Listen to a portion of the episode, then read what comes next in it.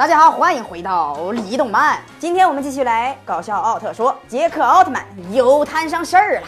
一天早上，香和秋子的一家三口去山上玩耍。次郎和秋子在山里疯狂的呐喊，听回声，这真是个有趣的游戏呀！我们的主角香在墙上又扒拉出了怪兽的爪痕。次郎在一旁看到爪痕后，立刻分析出了怪兽超过两千吨。哎呦我的天呀！次郎，你这个小孩子的脑袋是开过光吗？这都能看出来怪兽的体重了？那你为何看不出这个奥特曼一出现就消失的香就是杰克奥特曼呢？这个香也是在哪都能找到怪兽的痕迹吗？你能不能给怪兽留一点隐私啊？谁愿意成天被人跟踪还分析自己的屎尿屁呀？临走前，次郎给秋子还有香拍了一张合影，这张合影照出了故事的下半部分。回到家，次郎正和朋友在玩奥特曼和怪兽的沙盘，这个沙盘可不得了啊，还原度极高。难道远古就是用这个沙盘拍摄奥特曼的吗？这时，秋子拿着照片，生气的来找次郎论理。原来照片上出现了怪兽，我说你一个凭爪痕就能分析出怪兽体重的开光神童，咋照个相连怪兽都看不见呢？你是个江湖骗子吧？之后，香和三兄妹带着特警队到现场调查，特警队按照正常的套路来，首先找到了怪兽存在的线索和岩石移动的证据，还判定出了怪兽的个头非常巨大，最后得出结论，怪兽是不存在的。大家不要惊讶，这就是特警队的尿性。有的时候怪兽站在眼皮底下，他们可能都会说怪兽是不存在的。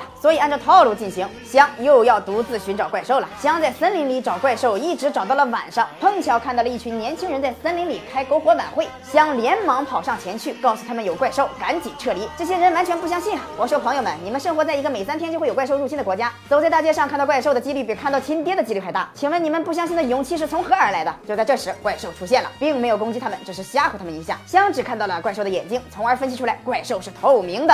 之后，香带着特警队在山里找到了透明的怪兽，不管三七二十一，便发起了攻击，结果被他逃跑了。经过更加认真的分析以后，得知这只怪兽是个可以变色的怪兽，所以可以随时隐藏自己的身体。特警队决定将彩虹粉撒到怪兽的身上，防止它再次隐身。功夫不负有心人，这项计划再次失败了。特警队是指望不上了，我们把期望放到杰克奥特曼身上吧。杰克和怪兽又开始了近身肉搏战。你摔我一下，我摔你一下，你压我一下，我踹你一脚。打着打着，杰克又红灯了，呵呵呵！告诉你吧，怪兽，红灯就是你的死期，被摔再被摔。哎呀，还想跑？